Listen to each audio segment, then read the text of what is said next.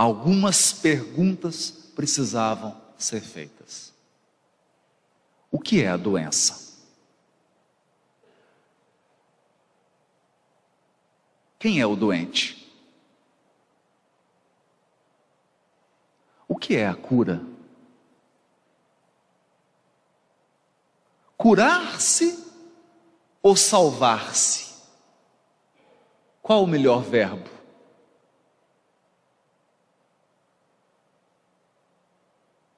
Qual o melhor verbo? Se a opção for salvar-se, salvar-se de quê? O que é salvar? Qual é o perigo?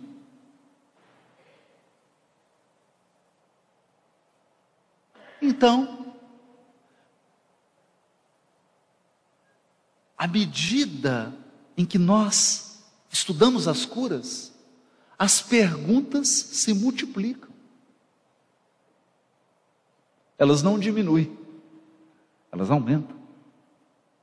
E isso é sinal de que nós estamos verdadeiramente entrando no Evangelho de Jesus.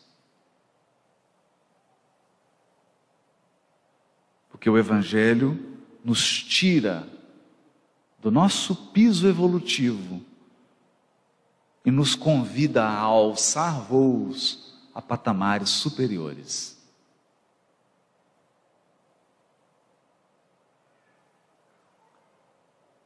Uma das curas é extremamente relevante. A casa onde Jesus estava não cabia mais ninguém. E algumas pessoas viajaram de longe trazendo um paralítico. Como não conseguiram entrar pela porta da frente, forçaram. Mas forçaram muito. Fizeram um buraco no telhado. E desceram o paralítico pelo buraco no telhado. Imaginem a cena. Jesus conversando no interior da casa, de repente alguém começa a descer do teto.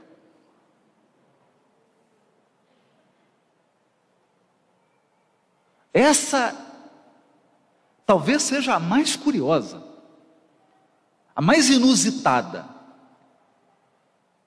Tem uma que eu considero a mais engraçada. Ao menos para quem está lendo, né? não para quem estava doente. Porque quem, para quem estava doente sendo curado por Jesus não tem muita graça. Mas para quem está lendo. Mas essa era inusitada. O paralítico desce ao centro da sala.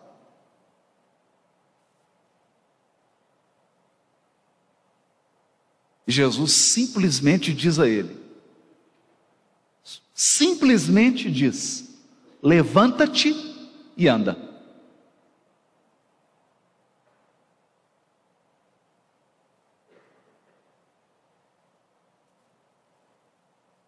Levanta-te e anda. Essa é a cura.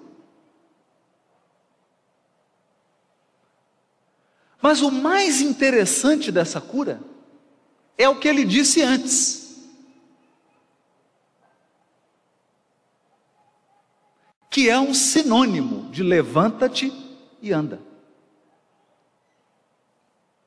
Antes de dizer ao paralítico: levanta-te e anda, ele diz a ele: os teus pecados estão perdoados.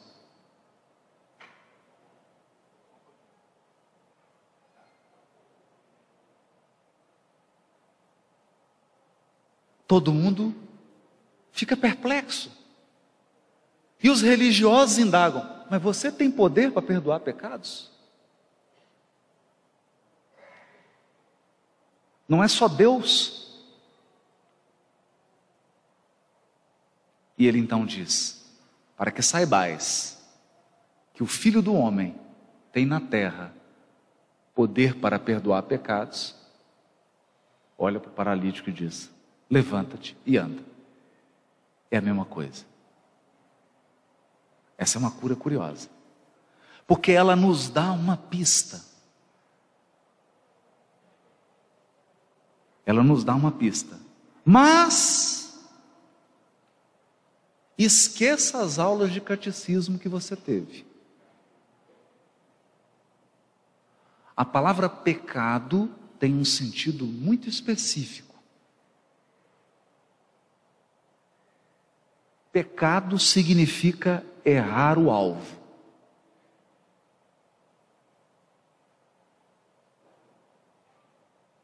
Há um alvo, um objetivo e você se equivoca. O alvo é o cumprimento da lei divina. Errar o alvo é descumpri-la em algum ponto. Por rebeldia, por teimosia, por ignorância ou por maldade.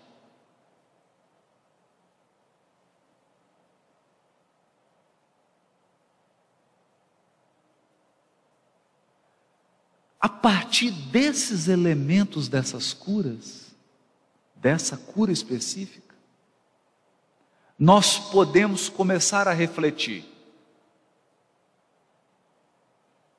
Esqueça os conceitos religiosos dos séculos passados. Porque hoje nós estamos aqui refletindo à luz do Consolador prometido. Estamos aqui estudando o Evangelho à luz da doutrina espírita. O que é salvar? É intuitivo. Se você estiver num barco e alguém cai e começa a se afogar, o que é salvar? Recuperar a pessoa para o barco.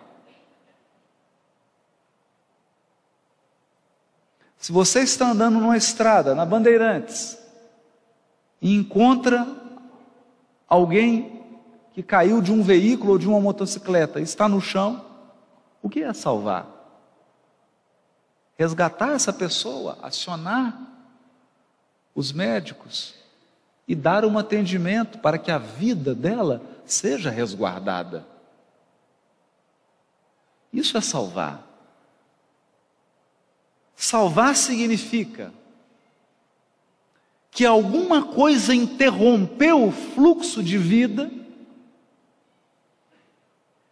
e você precisa trazer novamente essa pessoa para o fluxo da vida. Ela estava andando de motocicleta, indo para algum lugar, seguindo o fluxo da vida. Caiu, feriu-se precisa ser resgatada, tratada para voltar à vida, ao fluxo da vida. Isso é salvar.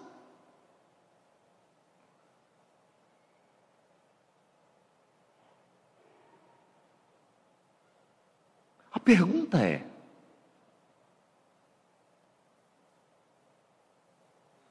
quando alguém perde a referência da lei divina, que está na sua consciência. Portanto, quando uma alma, um espírito,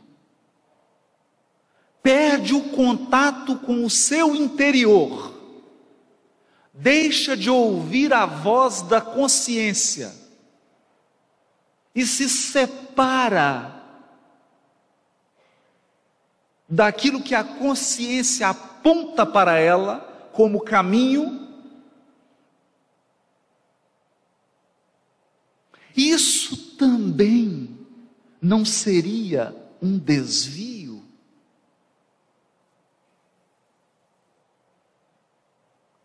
Esse desvio, essa perda de alvo,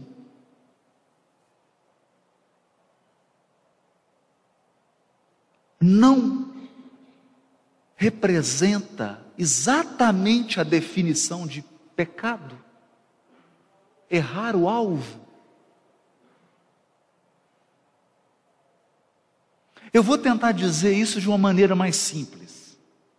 Digamos que você seja um mineiro como eu, de Belzonte, que não está acostumado com essas rodovias maravilhosas de São Paulo.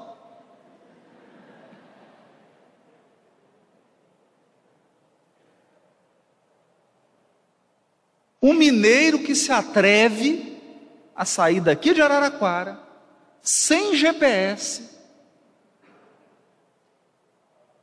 para vir a Copos, vai perder. Vai perder. É claro que vai.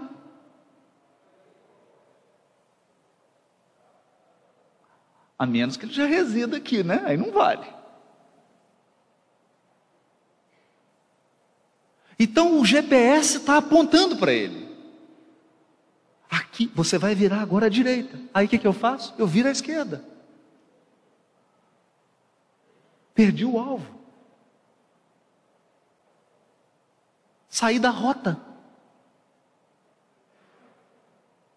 O que, que acontece? O que, que acontece com a Bandeirantes quando você erra o caminho? Nada. Não acontece nada. Acontece com você, não com a rodovia. A rodovia continua no mesmo lugar.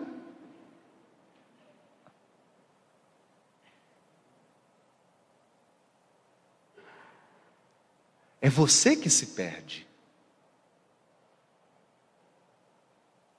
É você que fica confuso. Sou eu que perco o alvo. Sou eu que fico sem rumo.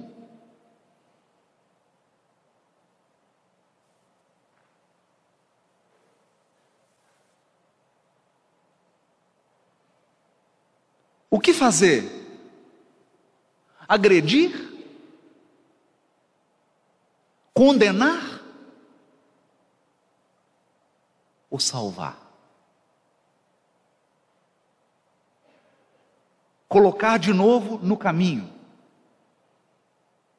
Retomar a via, o trajeto. Isso é salvar.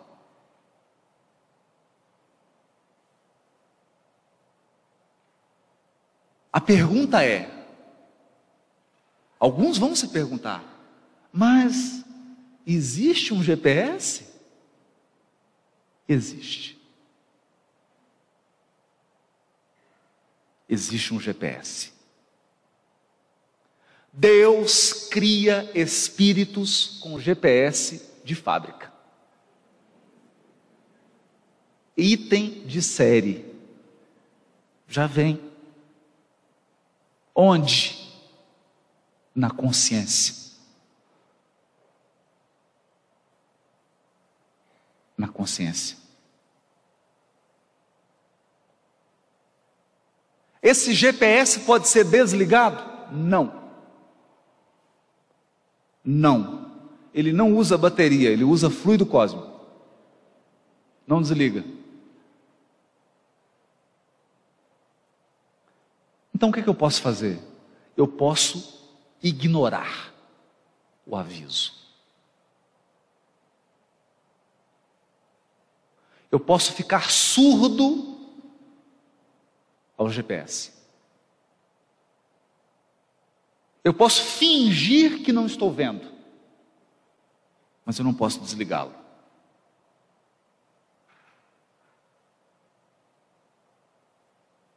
E nenhuma rodovia vai mudar seu curso porque eu desviei.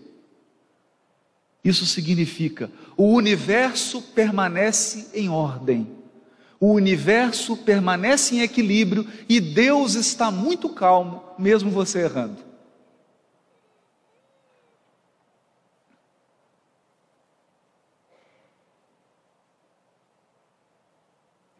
Esse é um ponto importante, importantíssimo.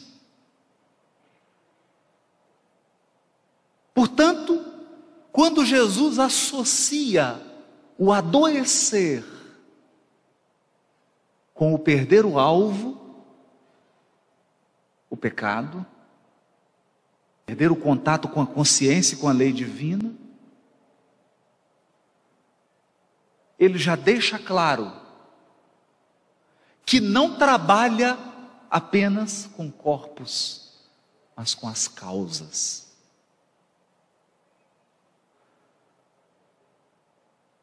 Portanto, mais importante do que o paralítico andar era ele ser curado,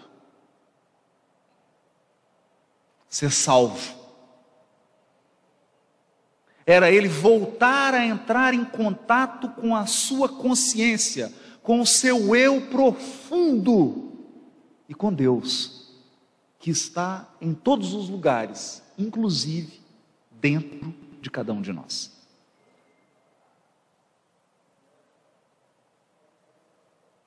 Portanto, não importava se ele voltaria a andar e depois ele ia desencarnar. Porque Jesus não visava a cura de corpos, mas a cura de almas. E uma alma curada cura seu corpo ainda que isso demore um pouco.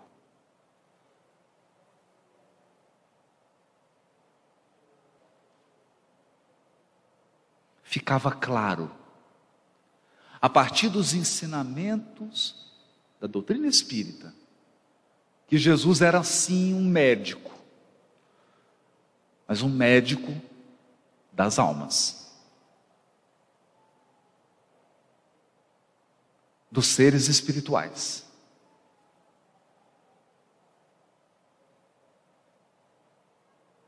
Começava a ficar claro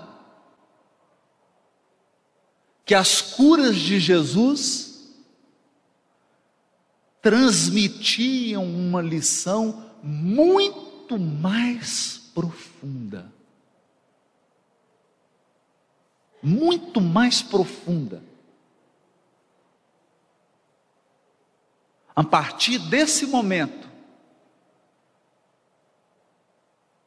ao ler uma cura, eu comecei a me perguntar: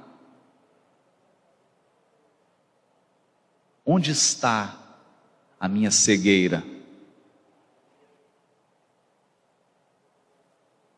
Onde está a minha paralisia?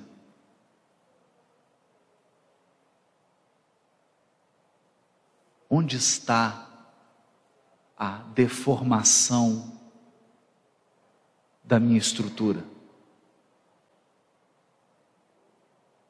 Onde? Ou se preferirem, Jesus cura o cego Bartimeu.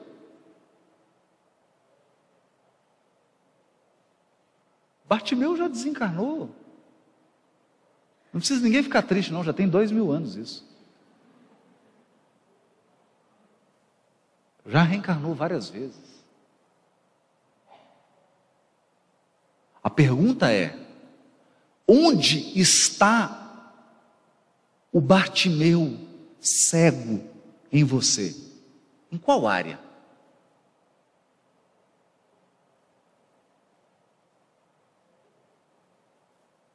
Onde ele mora em você?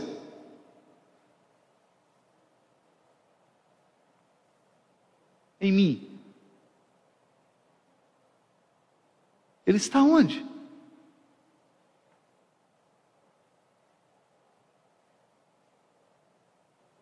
Nós podemos ter algumas pistas, alguns exemplos. Será que na área dos relacionamentos afetivos, não é onde você é cego?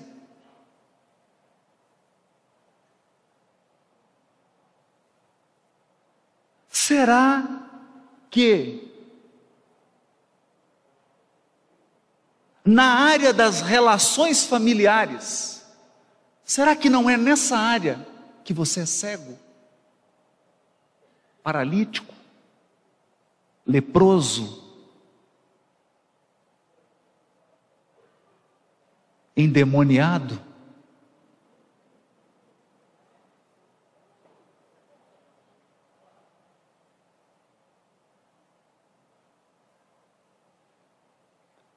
Ou será que a sua doença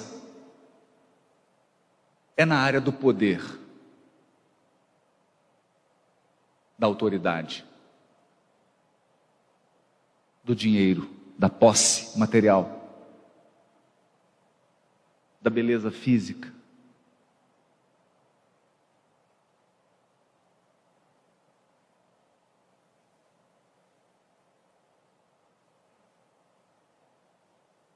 O que gera isso?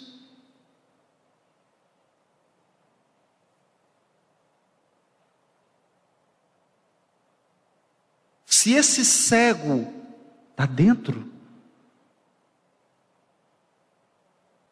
se nessa área da minha vida eu realmente não enxergo,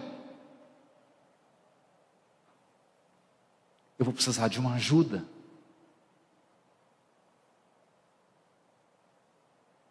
Essa ajuda, ela vem do Cristo. Mas como? Em que consiste essa ajuda? Qual é a ação do Cristo para curar? Bom,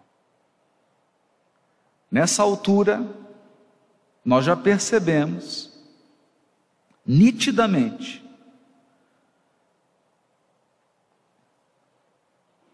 nitidamente que o assunto das curas tomou uma proporção insuspeita.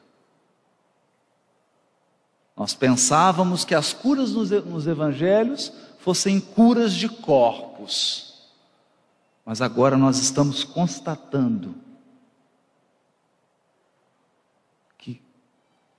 é uma cura do espírito.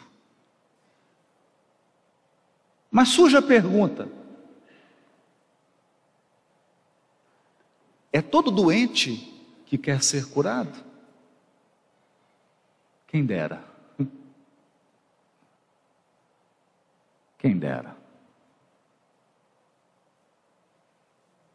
Não é tão simples assim. Por quê? Porque a doença traz. E quando eu digo a doença, estou me referindo apenas à doença física. A doença do espírito traz benefícios psicológicos.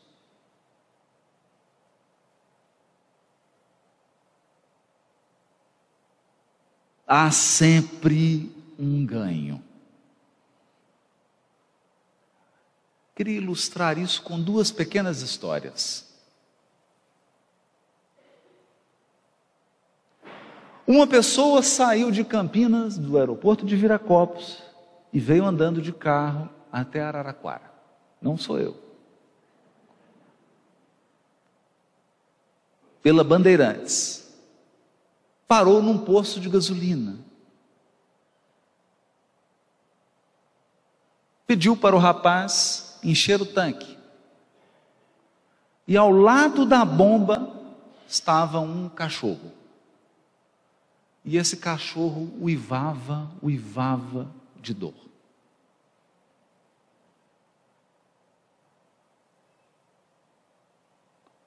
A pessoa abasteceu, foi ao banheiro, comprou água, ficou quase 20 minutos e o cachorro não parava de uivar. Já angustiado com aquele uivo sofrido, a pessoa pergunta: Moço, por que, que esse cachorro está tá uivando, sofrendo tanto? É porque ele está deitado em cima de um prego possível. Né? Você está de brincadeira comigo, moço? Não, ele está deitado em cima de um prego, por isso que ele está uivando. E por que, que ele não levanta? Porque está doendo o suficiente para ele uivar, mas não o suficiente para ele levantar.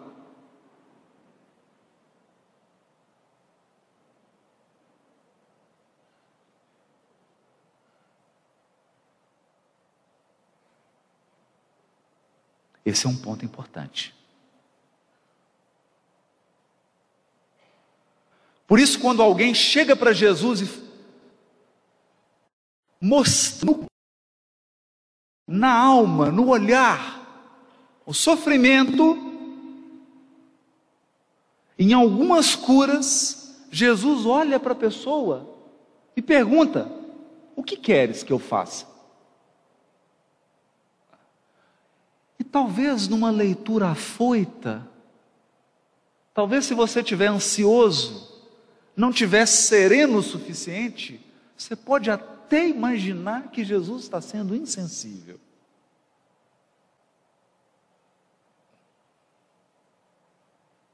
Aí então, a gente se lembra da história do cachorro. Quando Jesus pergunta: O que queres que eu faça? É como se ele perguntasse: Já doeu o suficiente?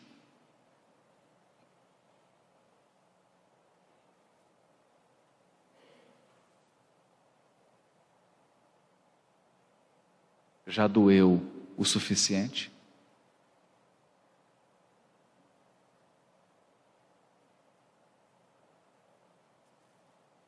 O que estamos a dizer? Parece estranho esse conceito de dor. Será? Vamos deixar de lado por 30 segundos as questões espirituais. Vamos pensar apenas no aspecto material. Qual é a função da dor em um organismo vivo? Proteção. Se você não sentisse dor, você não conseguiria manter um corpo físico intacto durante 24 horas.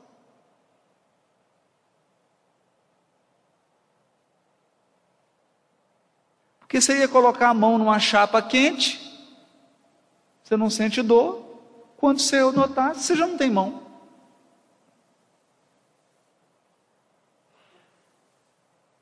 Então, a função da dor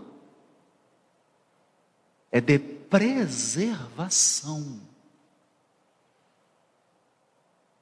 A dor é um sinal de alerta no organismo dizendo: há algo errado?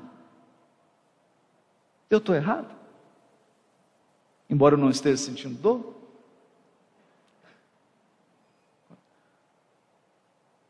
Não é isso. É um sinal de alerta. É o organismo enviando uma mensagem: há algo errado.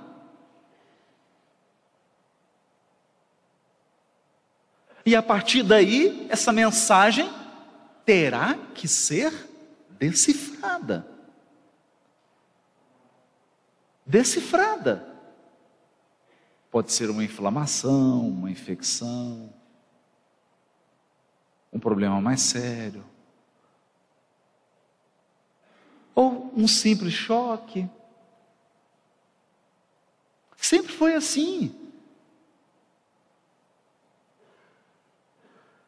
Então nós podemos dizer que, desde os organismos biológicos mais simples até essa maravilha que é o corpo humano, a dor sempre foi uma condutora, uma corretora de rota. É ela que conduz, é ela que alerta, que aponta. A algo errado deu um problema. Precisa parar. Isso precisa ser refeito. Isso precisa ser resolvido. Ocorreu um dano.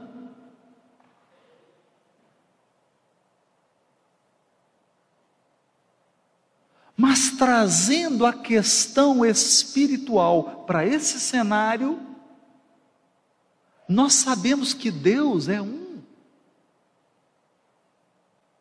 E nós aprendemos em o livro dos Espíritos que a lei divina e a lei natural é uma só. Não há diferença entre lei biológica e lei moral. É uma só lei. Portanto, se a dor desempenha essa função biológica, ela desempenha a mesma função espiritualmente falando, psiquicamente falando.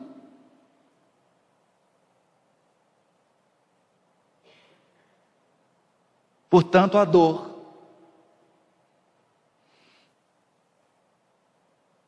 é pedagógica.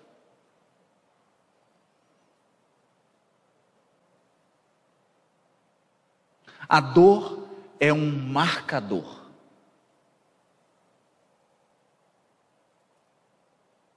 Luminoso, indicando há algo errado.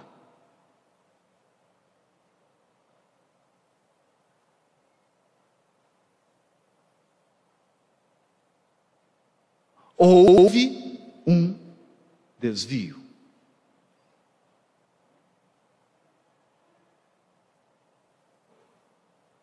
Algum tipo de dano ocorreu.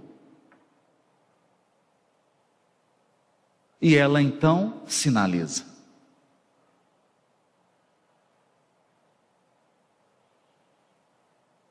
E quando nós olhamos para a figura de Jesus, no seu extremado amor, na grandeza da sua misericórdia pelo sofrimento alheio, atuando, nós vamos perceber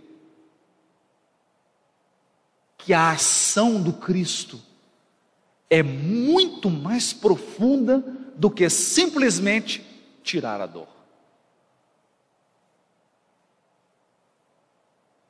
Porque tirar a dor é tirar os sinais que estão dizendo há algo errado.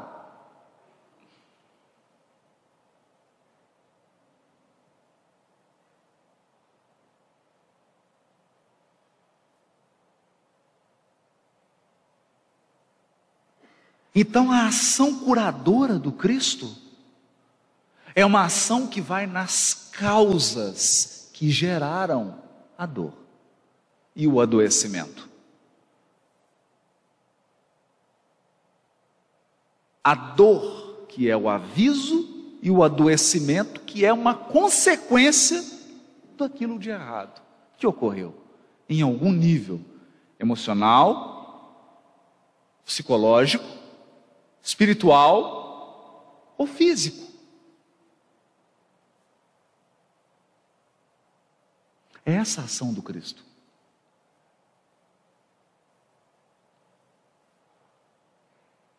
Não poderia ser outra. É por isso que agora nós temos condições, condições de entender a fala do Espírito Emmanuel no livro da Esperança, capítulo 78, intitulado ante o divino médico. Olha o título dessa lição. Perante o divino médico. Face a face com o Cristo.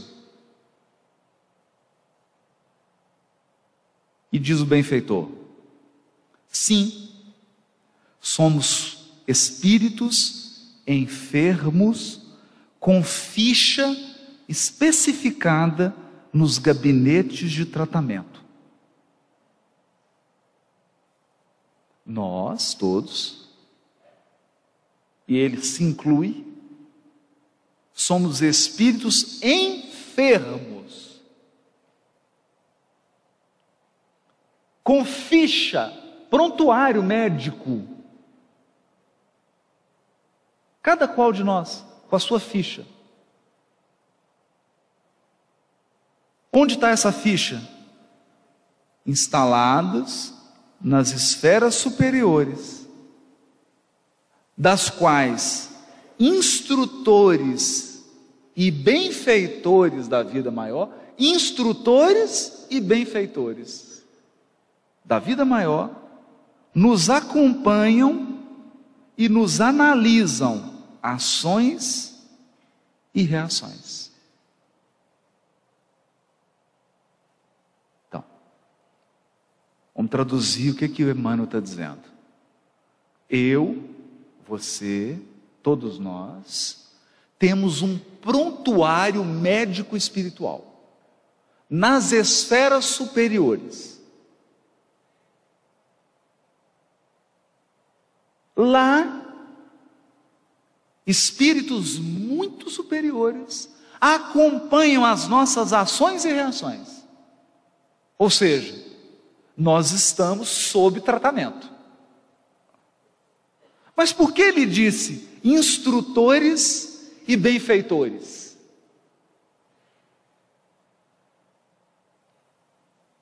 Por que instrutores?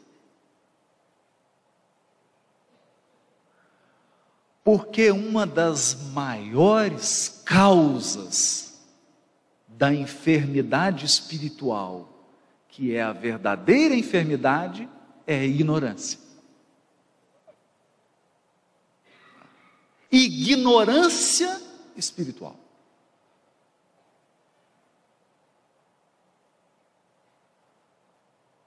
Mas quando nós dizemos ignorância, não é falta de educação, brutalidade, não é isso. Ignorância no sentido de ignorar, não conhecer ou não querer conhecer,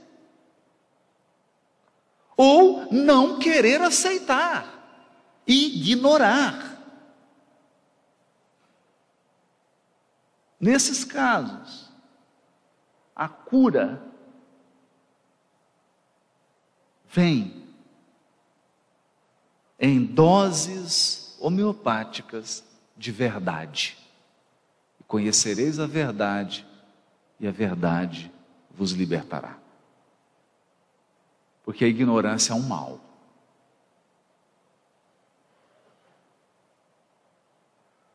instrutores e benfeitores. Benfeitores porque nós precisamos de misericórdia. Mas adverte Emmanuel.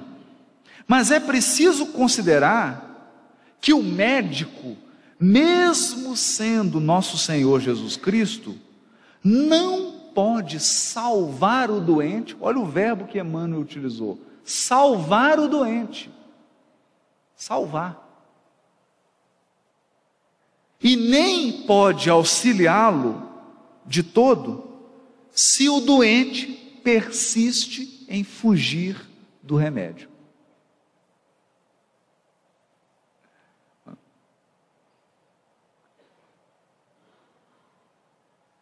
Então, o médico é bom, é Jesus.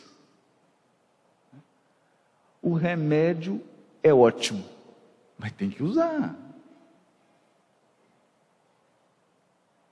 tem que se submeter ao tratamento. Se o doente foge do remédio, nem Jesus salva. Não tem como. Aí a pergunta de Jesus: O que queres que eu faça? Para muitos doentes, o que queres?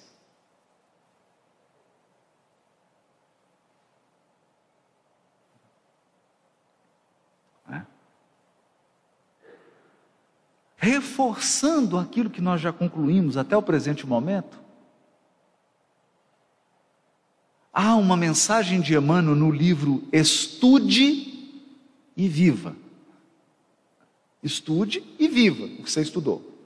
Capítulo 17, chamado Acidentados da Alma.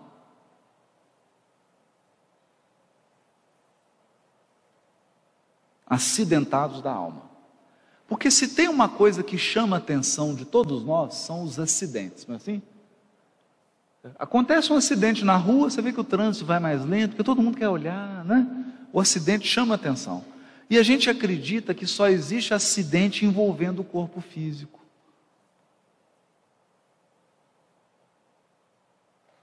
Mas aqui Emmanuel chama atenção para um acidente muito mais grave, de consequências muito maiores do que o acidente físico. É o acidente que danifica a alma.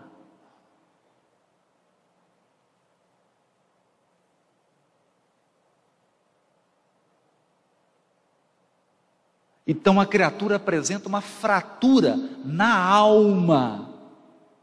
Ela apresenta um corte na alma, uma infecção no espírito. É um acidentado da alma.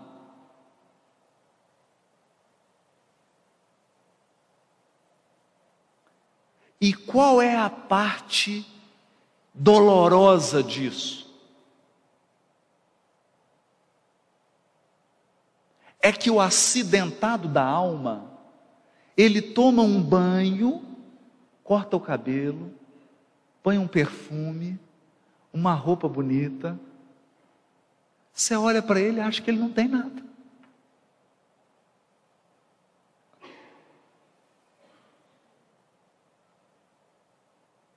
Olhando assim, parece que está tudo perfeito.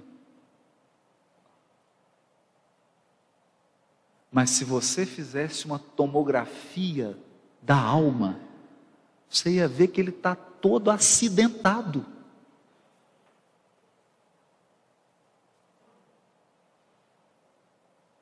Talvez você ficasse até com medo de olhar.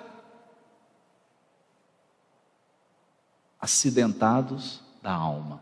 Como agir? Diz Emmanuel: Não te digo que aproves o mal. Ninguém aqui vai aplaudir, o mal, ninguém aqui vai dar apoio para as pessoas errarem. Ninguém aqui vai transformar o que é errado no que é certo. O que é errado é errado. O que é certo é certo. Aliás, essa, essa lição está difícil de ser aprendida hoje, né?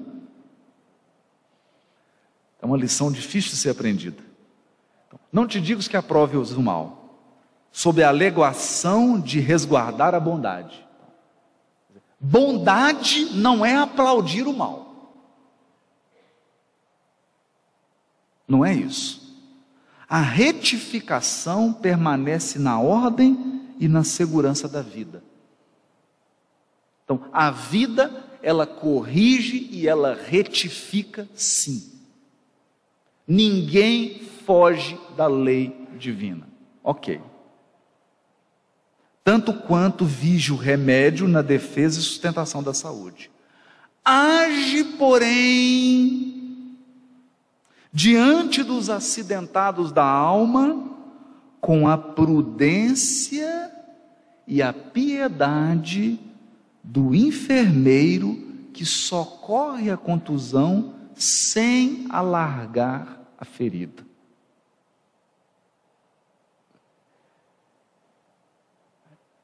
Porque você imagina uma pessoa caída com um osso da perna saindo para fora. Você vai lá, fica mexendo no osso? Ninguém vai fazer isso. Então, o que, que o enfermeiro, o que, que a pessoa habilitada faz?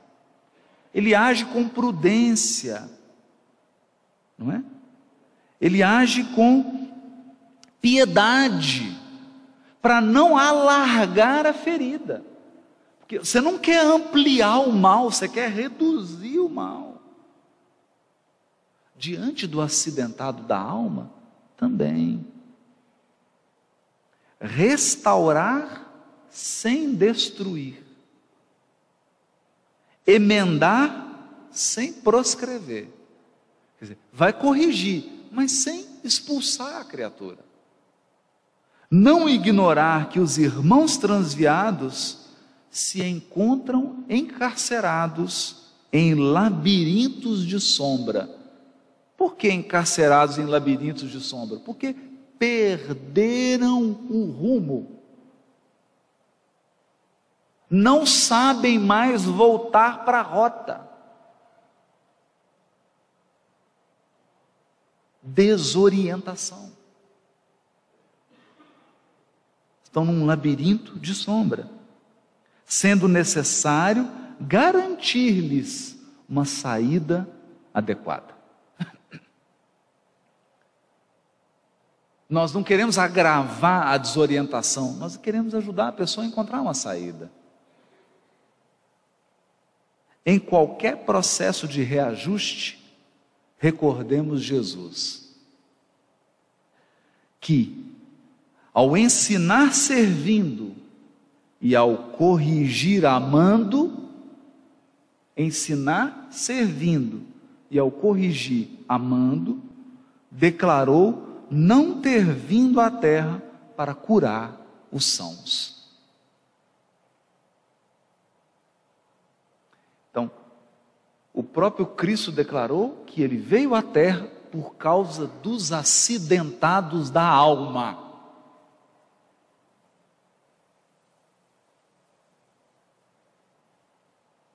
Era por eles. Eles são o motivo da vinda do governador espiritual do orbe.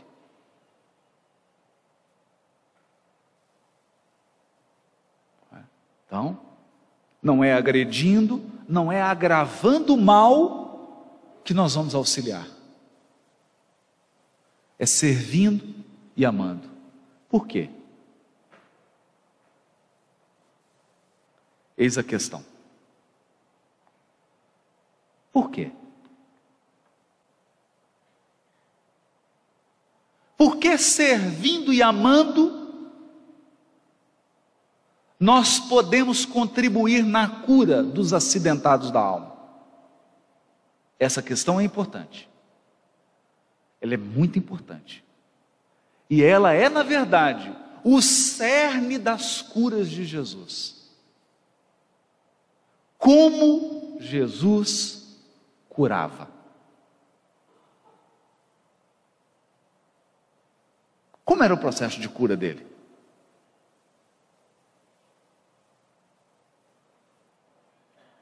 Nós vamos examinar isso daqui a pouco, depois do intervalo. Mas antes, eu queria deixar uma pista. Uma pista. Para todos nós já irmos refletindo durante o intervalo. E para mim é uma das cenas mais engraçadas das curas de Jesus. Ele está andando numa multidão, numa multidão, nós estamos falando de centenas e centenas de pessoas. De repente ele se vira para Pedro e fala assim: Pedro, quem me tocou? E aí Pedro olha para Jesus e fala assim: Ô oh, mestre, só está brincando comigo tanto de gente aqui espremendo a gente, eu já estou quase perdendo a respiração. Todo mundo empurrando, e puxa daqui, empurra dali, só quer saber quem que tocou no Senhor? Ele diz assim: alguém tocou em mim, porque de mim saíram virtudes.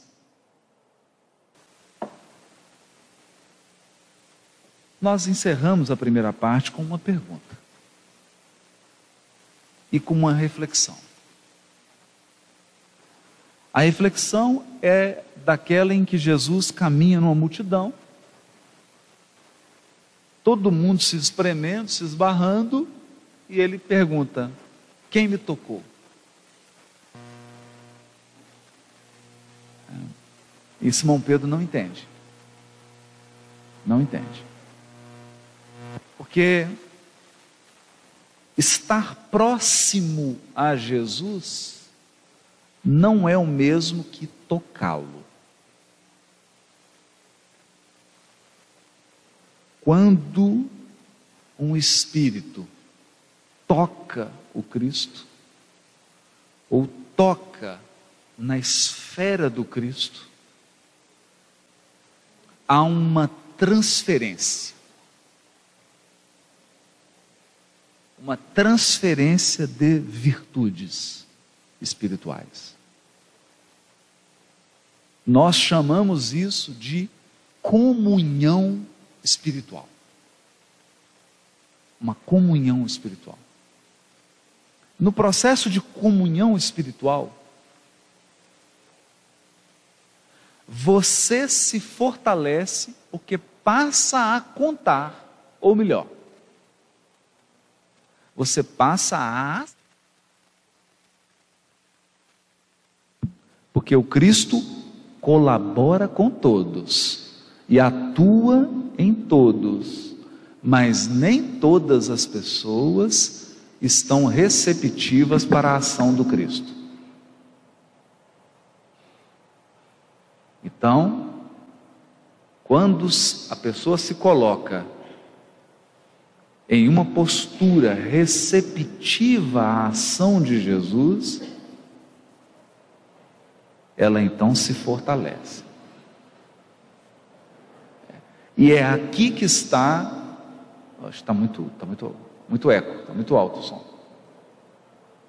É aqui que está o segredo do processo da cura de Jesus.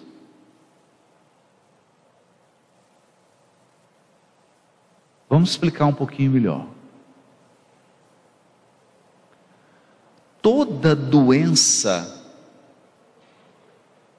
orgânica ou psíquica, ela é efeito, ela não é causa.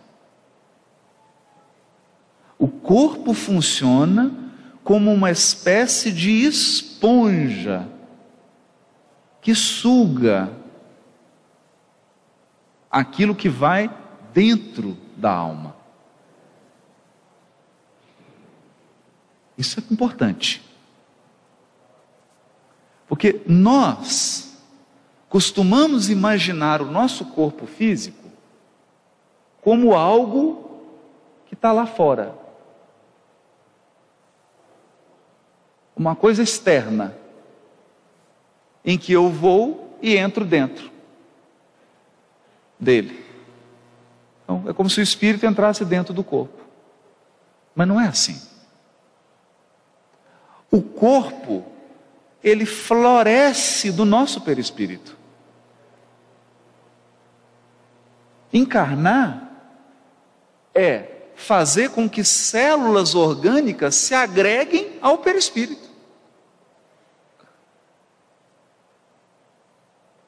Portanto, o corpo é uma expressão do espírito. O corpo é um retrato do nosso espírito. Mas ele não retrata apenas aquilo que a gente gosta. Ele não retrata apenas aquilo que é visível. O corpo retrata a nossa parte oculta.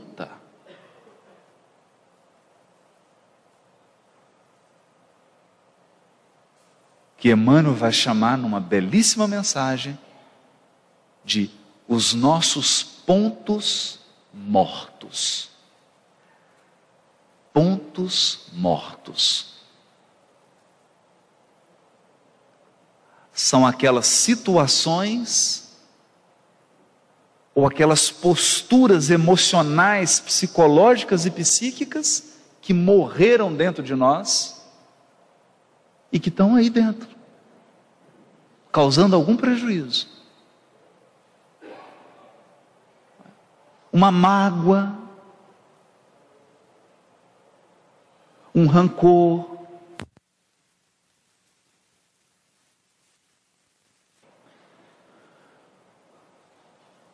Então, quando Emmanuel se refere a esses pontos mortos, ele está dizendo de situações em que o nosso sentimento e o nosso pensamento se prenderam, se enovelaram em situações, em pessoas ou em coisas. nesta vida e em outras.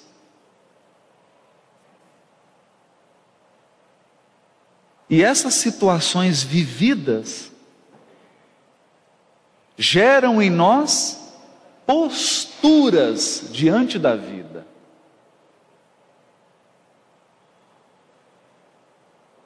Posturas diante da vida. Então não podemos esquecer que a postura de agressividade ela é uma reação a alguma experiência vivida. A pessoa que se faz vítima sempre é uma postura aprendida, construída. A pessoa que nunca se sente responsável por nada, construiu essa atitude a partir de experiências vividas por ela. E claro, isso traz consequências. Traz consequências. Que são alimentadas constantemente pelo Espírito. Então ele acredita que as coisas acontecem com ele. Não. Nós que acontecemos para as coisas.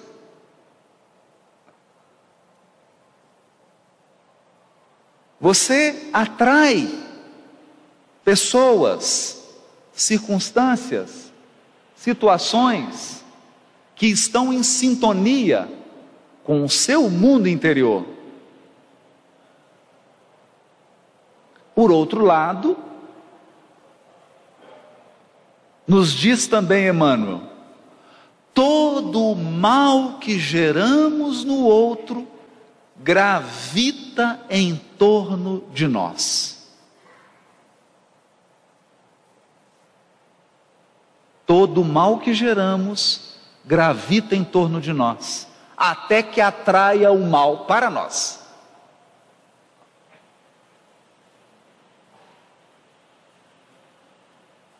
Em outras palavras, a cada um segundo as suas obras. Cada qual vive no campo da sua sementeira cada qual enfrenta situações que construiu ao longo dos milênios. Jesus sabe disso. Ele sabe disso. E o que significa isso? Para quem experimenta. Como aquele cachorro deitado em cima do prego significa que nem sempre a pessoa consegue sair por conta própria. Nem sempre. É por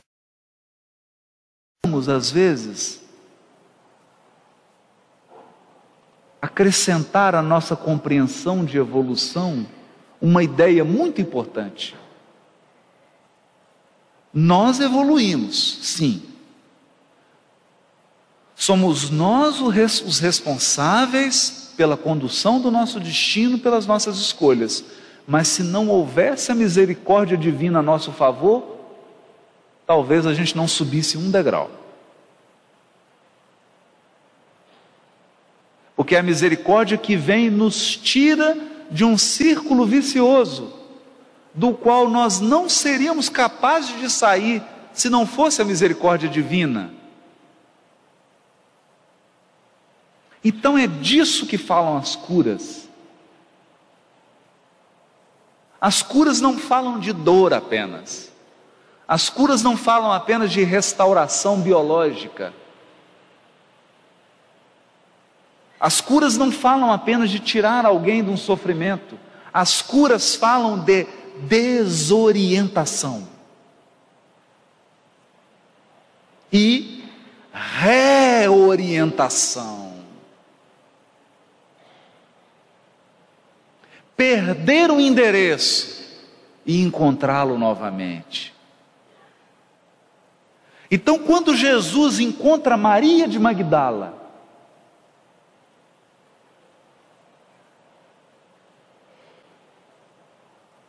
enovelada nas questões da sensualidade e da sexualidade. Portanto, um coração feminino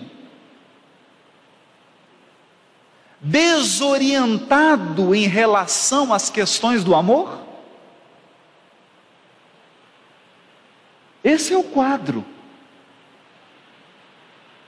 Um coração feminino que perdeu o roteiro do amor e se perdeu nas estradas da sensualidade,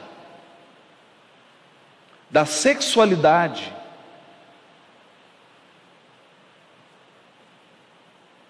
E por via de consequência, o que acontece quando você se desorienta nesse setor? Você atrai entidades que se alimentam dessa energia. E, portanto, ela estava obsidiada por mais de sete entidades, vampirizando as suas forças sexuais. Qual é a cura? Retirar os obsessores? Você retira sete, vem 14.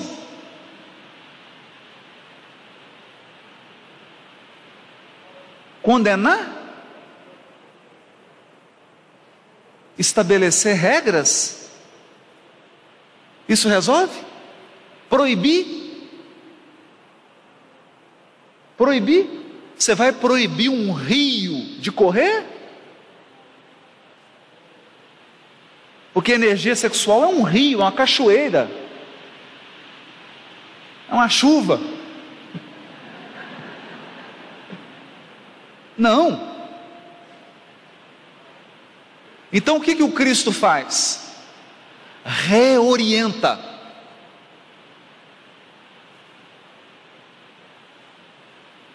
E como ele reorienta? Ele diz para ela: o que você sente é amor. Você tem fome de amor.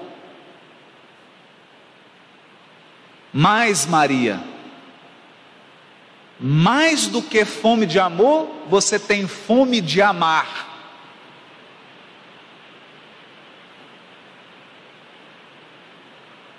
Então, Maria, ame mas ame muito. Porém, eu vou te colocar num novo roteiro.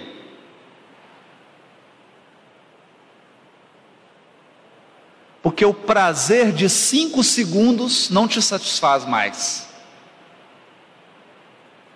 Você está à procura de um prazer mais intenso e mais duradouro. Ame, Maria, os deserdados do mundo. recebe eles como se fossem seus filhos, ama, ama muito, redirecionou, reorientou, reposicionou, voltou para a rota.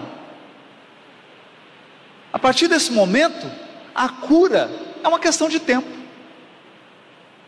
é uma consequência natural. A cura vem naturalmente. E ela aconteceu. Maria de Magdala não só se curou, ela se redimiu, que é um pouco mais. Ela não somente se curou, ela deu um salto na sua evolução espiritual.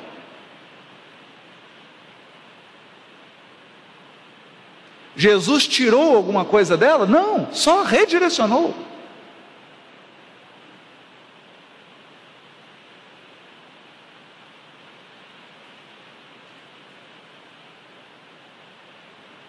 Então, quando você toma um Simão Pedro, um apóstolo mais velho, preconceituoso, ranzinza, personalidade forte.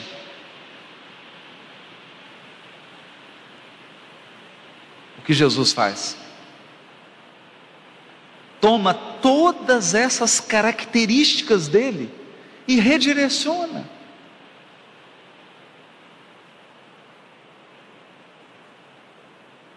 Aumenta algumas, diminui outras a intensidade e dá uma nova direção. E aquele homem que era um pescador rude se transforma no alicerce da primeira comunidade cristã e no braço direito do Cristo. Todos os grandes apóstolos, até Paulo, foram tomar conselhos com Simão Pedro.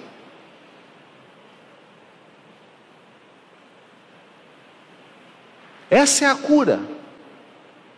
Se a cura então é reorientação, onde Jesus entra nessa história?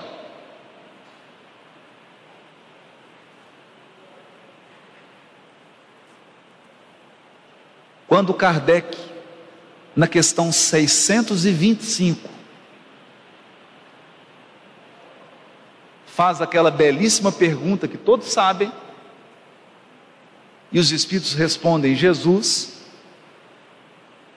ficou gravado para sempre na codificação espírita. O modelo da humanidade é o Cristo.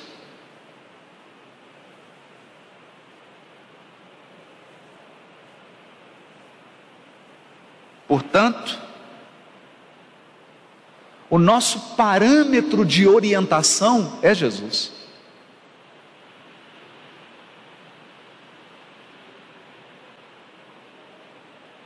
É a postura dele que nos orienta, a maneira como ele vive. Acontece que o Evangelho foi deturpado durante séculos. A figura de Jesus foi descaracterizada. Nós transformamos Jesus num ícone religioso. Construímos templos de pedra e acreditamos que seguir Jesus é ficar adorando a sua imagem. E perdemos o sentido do modelo, do parâmetro. Jesus é parâmetro, ele é paradigma, ele é tipo.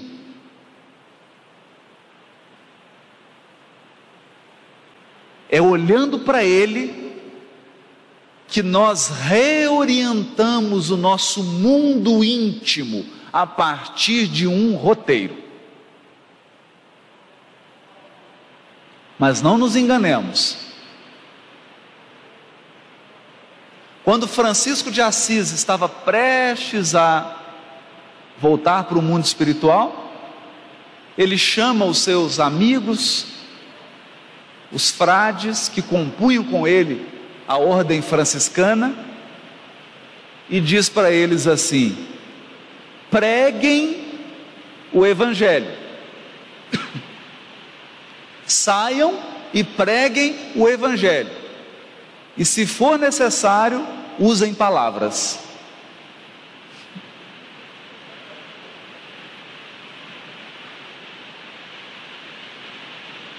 Então era um sentido de pregação pela conduta, pela postura.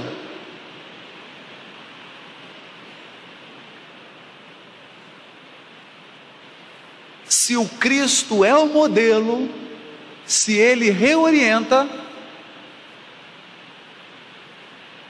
por que então ele diz: a tua fé te salvou?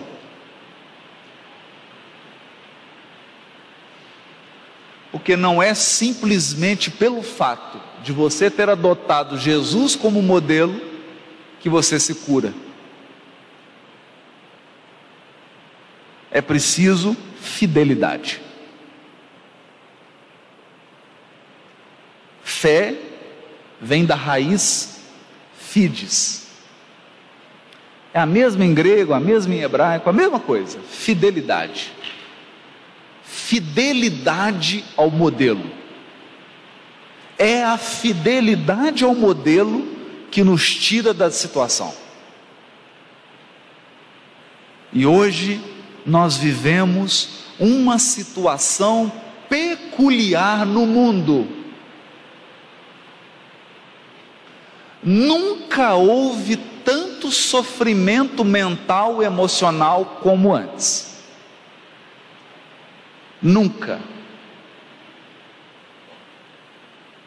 Nunca. A cada quatro segundos, uma pessoa suicida no mundo. A cada quatro segundos. Alguns países, como o Japão, mas também outros, estão ficando impressionados com o suicídio de crianças de 7, 6, 8 anos de idade.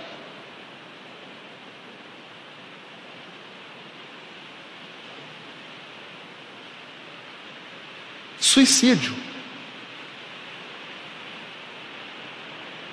Para alguém se entregar ao suicídio, ele está no auge de um sofrimento interior, de uma dor profunda.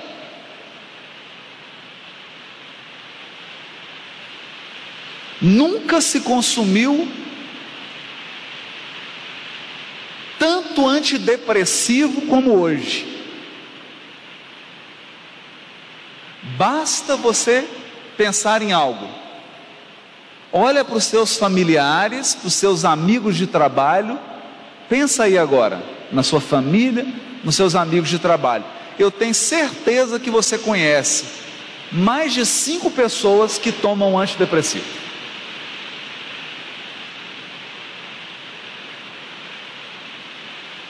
Que tomam remédio para dormir que tomam algum tipo de calmante, ansiolítico, alguém que está com síndrome do pânico,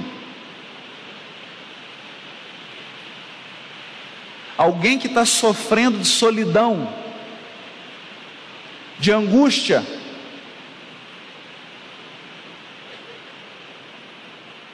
sofrimento. Essa é a marca da transição planetária.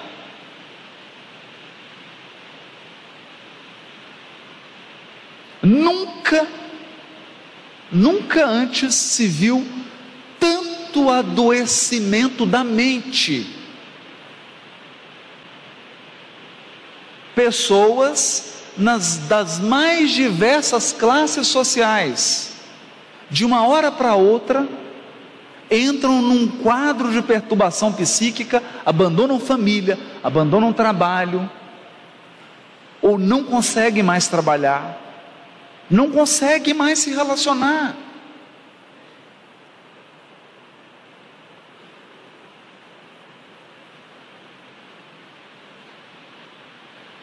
E quando nós nos aproximamos desses corações,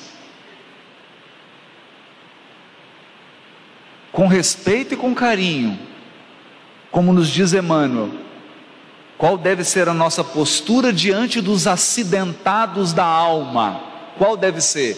Prudência e piedade, para não alargar a ferida. Quando nós nos aproximamos desses corações, constatamos dois fatos. Ou essas pessoas não têm nenhuma base de espiritualidade, ou elas têm uma espiritualidade superficial. Superficial. Espiritualidade superficial são modismos, ações exteriores, quase sempre ritualísticas, que dão a ilusão de que você é uma pessoa espiritualizada.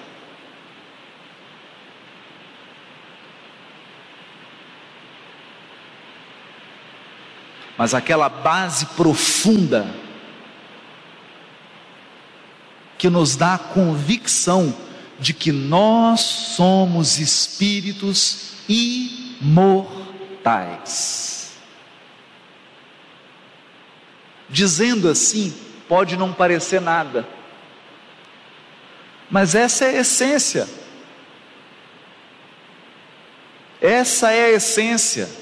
E é por isso que o Espiritismo é o consolador prometido. Porque o Cristo já previa que a humanidade ia mergulhar nesse abismo. Portanto, ele envia um consolador para mostrar aos espíritos na terra que somos imortais. O que significa isso? Você não vai morrer.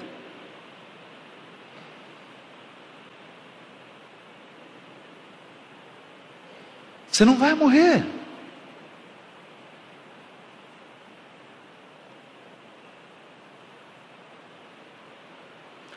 Mas isso tem consequências. Eu vou dar algumas. Sabe aquela pessoa que você não gosta? Também não vai morrer.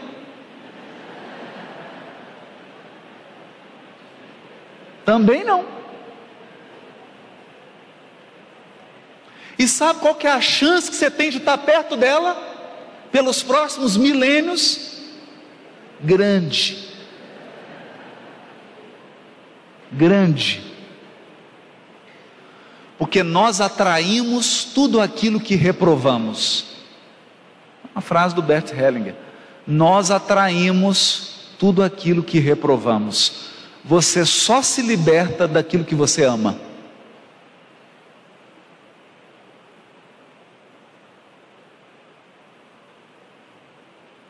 Então ela vai ficar lá e você aqui.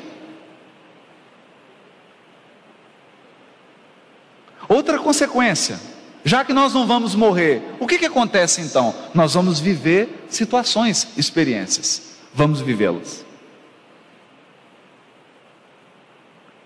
Eu me permito compartilhar uma situação vivida,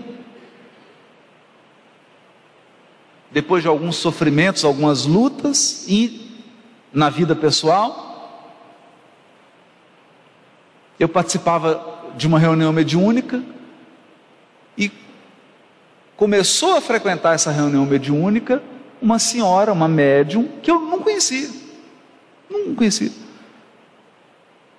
Ela. Nunca conversei, não sabia, ela não tinha acesso ao que estava acontecendo na minha vida particular. Acabou a reunião mediúnica, ela chegou e falou assim: Haroldo, é, posso conversar com você um pouco? Eu falei: Pois não. Olha, eu estou até meio sem graça de dizer isso, mas os espíritos pediram para te dar um recado. Mas eu não sei se eu falo. Falou, olha, se eles pediram para você dar o recado, dá o recado, né? O, o problema não é seu, né? É meu e deles, né? Você não tem nada a ver com isso, né? Dá o recado. Mas pediram para te dizer o seguinte: pediram para te dizer que todo sofrimento tem data certa para acabar. Para você não se esquecer disso. Todo sofrimento tem data certa para acabar.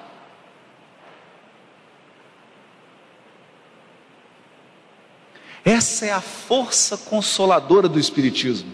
Você não morre, mas todo sofrimento tem data certa para acabar. Então, então, paciência.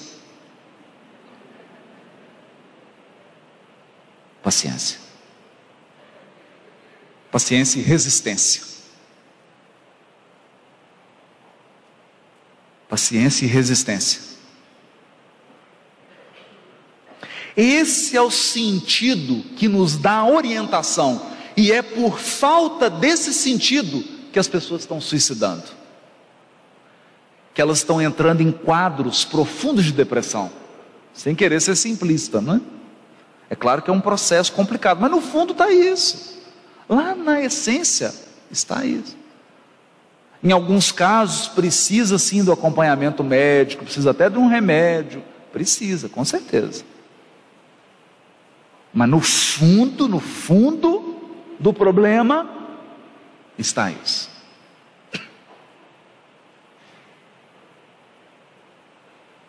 Encontrar um sentido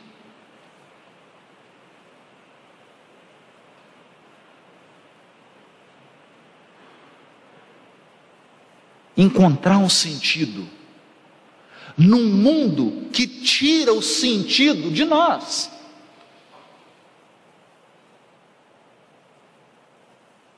Há um tempo atrás eu assisti a um filme brilhante, um filme pessimista, depressivo, brilhante.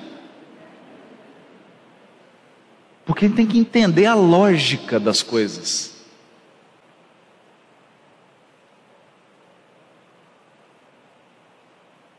Nesse filme, o Brad Pitt era um matador.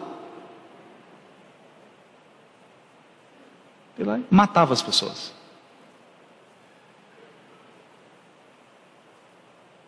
Sim, simples. E por quê? Ele era um homem que perdeu o sentido da existência. E ele expressa essa postura diante da vida através de uma historinha que ele conta. Diz ele assim: numa manhã, em Chicago, às sete da manhã, um homem entrou no metrô, sentou-se e morreu. Morreu sentado. O metrô foi, voltou. Foi, voltou. As pessoas entraram, sentaram ao lado dele, levantaram, ninguém percebeu que ele estava morto. Quando o metrô encerrou, parou para trocar, perceberam que tinha um homem morto lá dentro. Porque haviam dado o comando para ele sair do trem, como ele não saía, já teve um problema, né? Estava morto.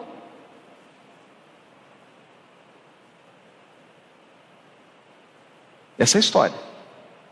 Então o personagem do filme conclui: está vendo?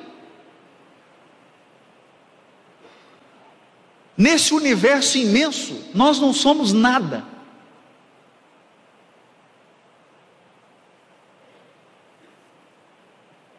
A nossa vida é um acontecimento sem sentido. Olha a lógica.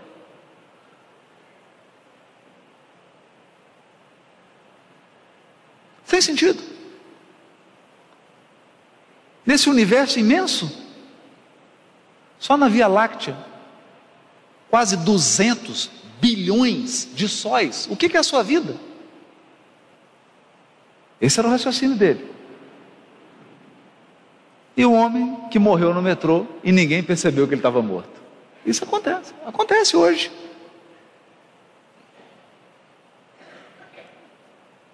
De tão autocentrada que as pessoas estão, nós vivemos vidas tão egoístas que não percebe. Já está morta do lado, não percebe. Isso é fato. Querem ver que é um fato? Quando Raul Teixeira teve um problema no avião, ele teve um acidente vascular. Ninguém percebeu, nem a aeromoça.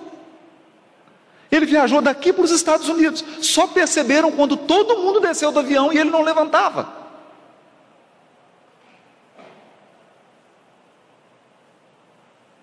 Mas será que você não percebe que a pessoa que está sentada do seu lado caiu? Tem algum problema, não tem? Tem algum problema. E ele então justificava isso, usava essa história para justificar a sua ideia de que a vida não tem sentido, ela não vale nada. Então ele matava, estava fazendo um bem para a pessoa. Nem ia morrer mesmo.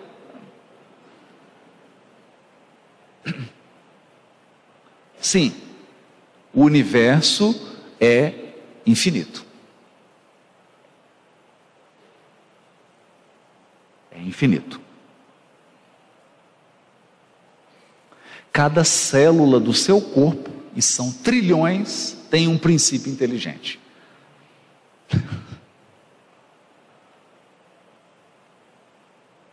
Então, ok, você não é o Brad Pitt do universo.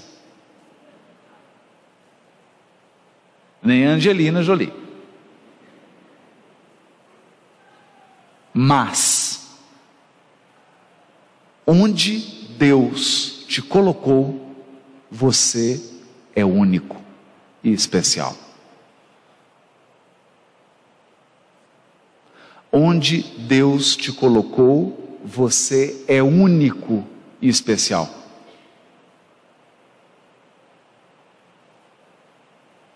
Não existe ninguém, só você.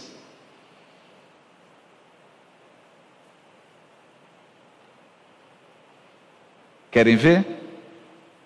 Eu sei que tem 200 bilhões de sóis na Via Láctea. Mas a minha mãe é minha mãe, ponto final. É minha mãe. Eu não quero saber quantas mães tem no universo. A minha é a minha mãe.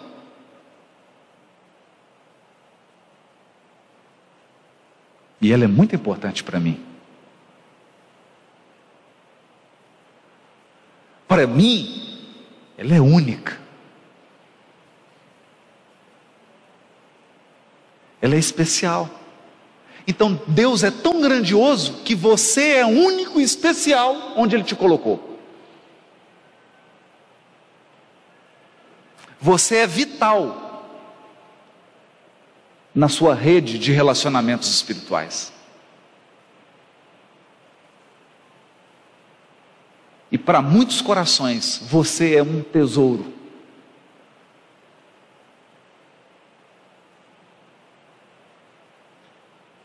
Esse é o ponto. Esse é o ponto. E é importante resgatarmos esse sentido. Porque há pouco tempo eu tive notícia, não longe de mim, de uma mãe que suicidou, deixando duas criancinhas.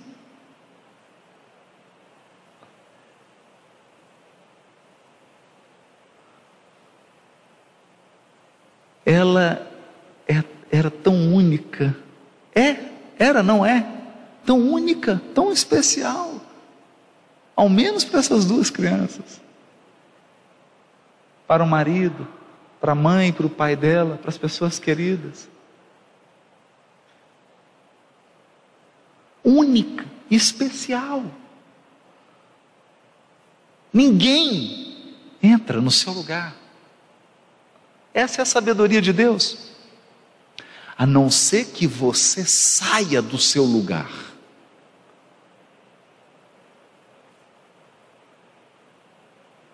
E quando você sai do seu lugar, você se desorienta.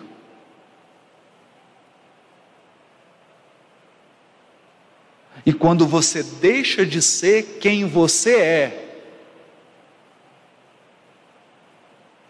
e deixa de viver a vida que você veio para viver.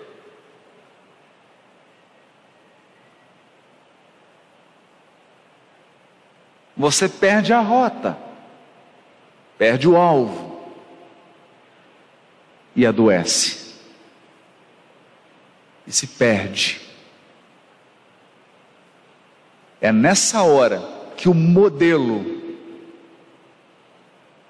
o modelo da humanidade te reorienta e a tua fidelidade a Ele te salva.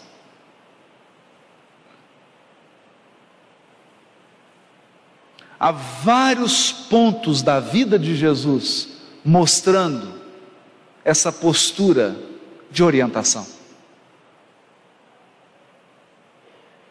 Ele, o governador espiritual do orbe, poderia ter nascido em qualquer berço, escolheu Maria e José. Um carpinteiro simples. Onde? O, o que tinha para nascer? O que, o que, que José tinha para oferecer de material? Uma manjedoura. Ele vem na manjedoura.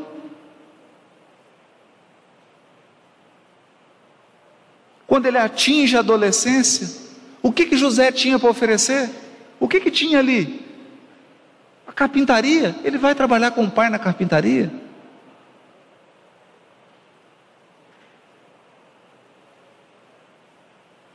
Quando ele começa seu ministério, tem, tem o que? Anjo para ser apóstolo? Não. Anjo Jesus tem na governadoria espiritual do orbe. Lá só tem espírito puro.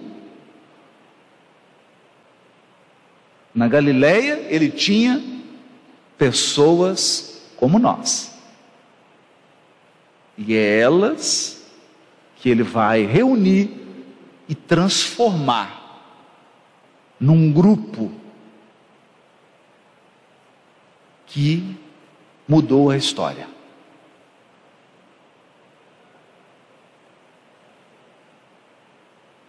Mudou a história. E no final do Evangelho, o que tem?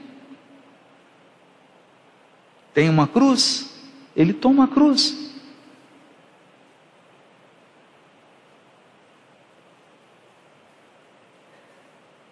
Transforma a cruz na alegria do domingo de manhã, quando aparece para Maria de Magdala. O Evangelho começa numa belíssima noite, uma estrela, na manjedoura, uma festa íntima e termina numa belíssima manhã da imortalidade da alma.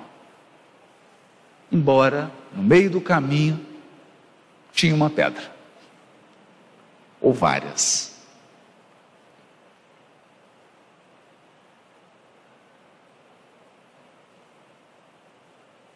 Mas, como diz Guimarães Rosa, quem se propõe fazer a jornada não pode recusar a travessia.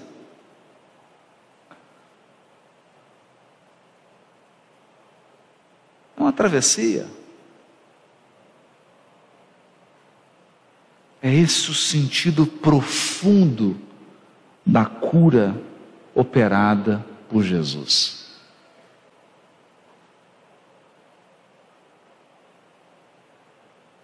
Pouco tempo eu ouvi uma linda frase do Décio Iandoli.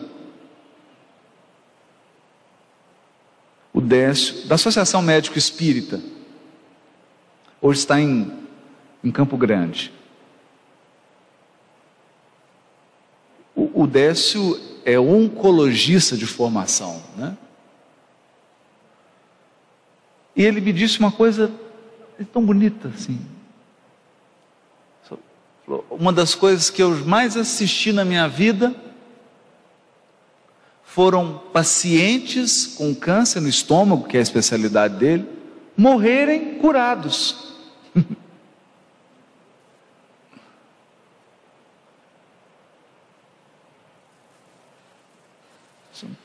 o paciente foi a óbito, desencarnou. Eu tinha certeza que ele estava curado.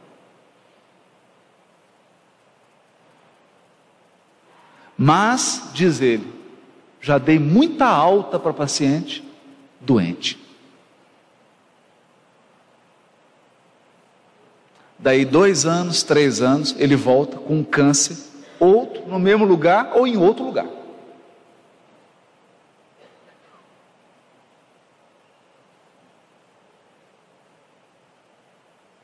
Uns desafios para a gente pensar, é claro é dever, é dever nosso buscar todos os meios lícitos para minorar a dor e alcançar a cura física. É dever, dever O Chico tomava todos os remedinhos dele, todos. Não pulava um remédio. Remédio de coração, remédio não sei o que, aquela remedada, né? O Chico. São os efeitos especiais. Vai dar. Amava todos, não deixou nenhum. Então nós temos que buscar todos os meios lícitos para minorar a dor e para a cura física. Mas, antes de tudo, buscar a reorientação dos nossos espíritos. Identificando em nós onde estão os cegos, onde estão os paralíticos, os leprosos, dentro de nós.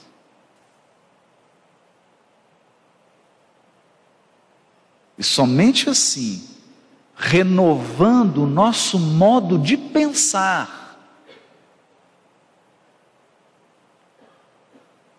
Isso é importante.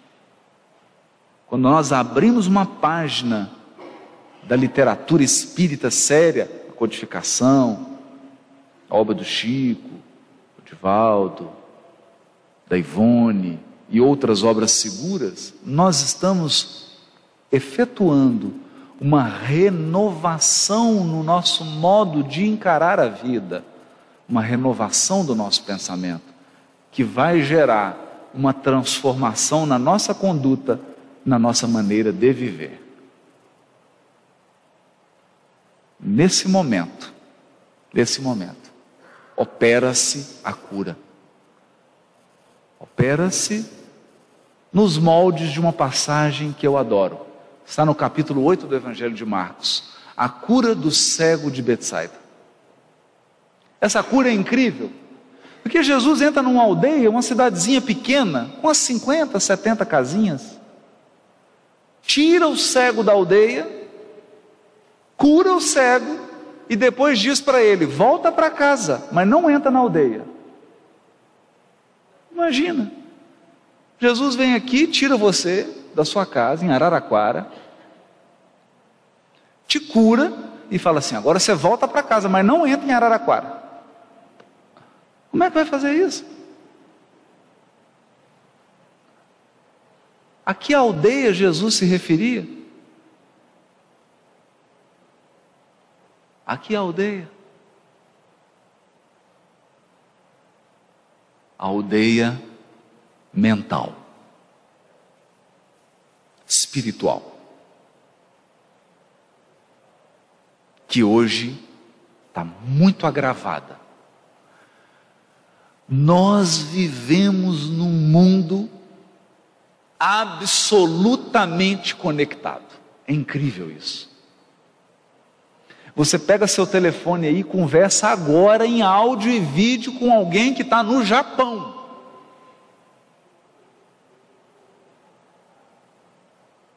O mundo ficou desse tamanzinho mas as mentes também.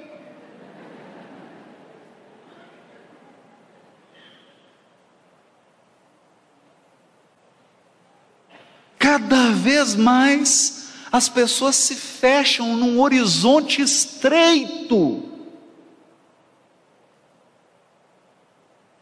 Estreito. E não conseguem enxergar além. Não conseguir enxergar além significa são cegas. Cegueira.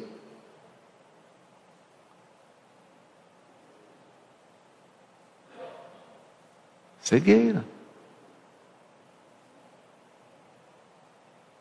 E é curiosa a cura do cego de Betsaida, porque depois que Jesus faz a cura, em dois tempos, tem uma primeira fase, depois uma segunda fase. Ele volta a ver, mas o texto diz assim: ele via ao longe Ou seja, ampliou a visão. Ampliou.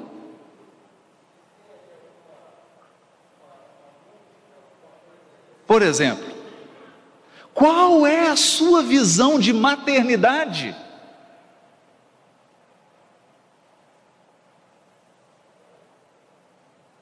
Talvez você esteja tendo problemas com seus filhos hoje, porque você está repetindo a visão de maternidade da sua mãe, da sua avó, da sua tataravó.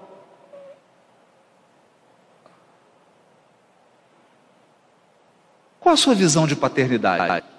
Qual a sua visão de sexualidade? Qual a sua visão de posse material? Qual a sua visão de poder? Será que realmente você está com uma visão ampla dessas questões? Você está se permitindo mergulhar na doutrina espírita para ampliar a sua visão? Ou você está querendo reduzir o espiritismo para que ele caiba dentro da sua aldeia? São reflexões. Isso equivale a dizer: quão cego eu sou.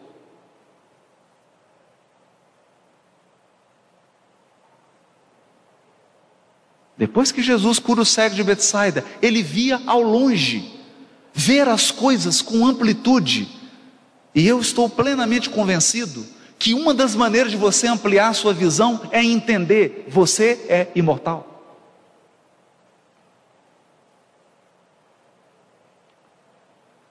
Viver um problema com alguém não é a primeira vez.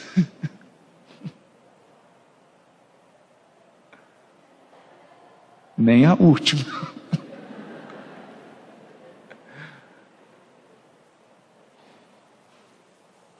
Ampliar a visão.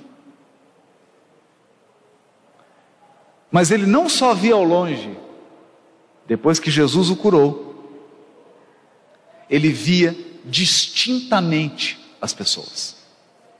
Esse é um ponto fundamental. Nós temos uma tendência humana, muito humana e muito natural, de padronizar as pessoas. E principalmente padronizá-las tomando como modelo eu mesmo.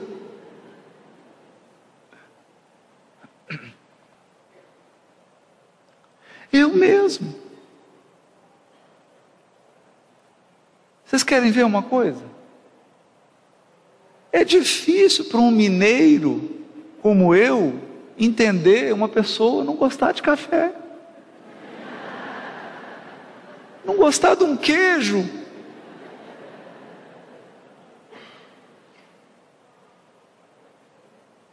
Mas há pessoas que não gostam de café. Não gostam de queijo. E eu preciso enxergar as pessoas distintamente, na sua posição evolutiva, com seu conjunto de possibilidades, de forças e de fraquezas. Enxergar sem perder a minha identidade. Eu vejo o outro, mas sem me perder. Esse era o problema do cego de Betsaida. Depois que Jesus o cura, diz para ele: agora volta para sua casa. Por quê? Porque Jesus não vai nos isentar dos nossos deveres. Ninguém será avalizado pelas esferas superiores para abandonar seu posto de serviço, sua posição.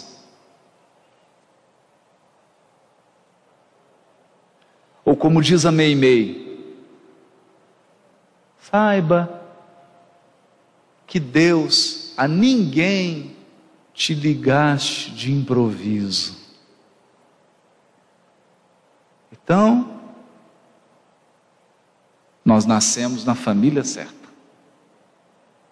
nós estamos na cidade certa, no grupo certo, com as pessoas certas, no momento certo.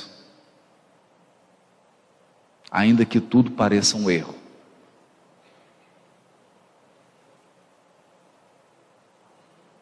Mas ninguém precisa viver numa aldeia.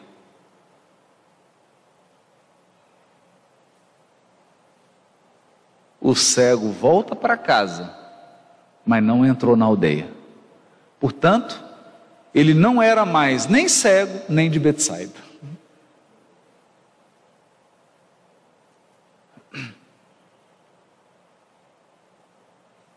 Esse é o desafio. Você mora em Araraquara, em São Carlos, né? tantas outras cidades, né? Aqui. Em Belo Horizonte, né? Curitiba, São José do Rio Preto. Né? Você mora, você não é daí.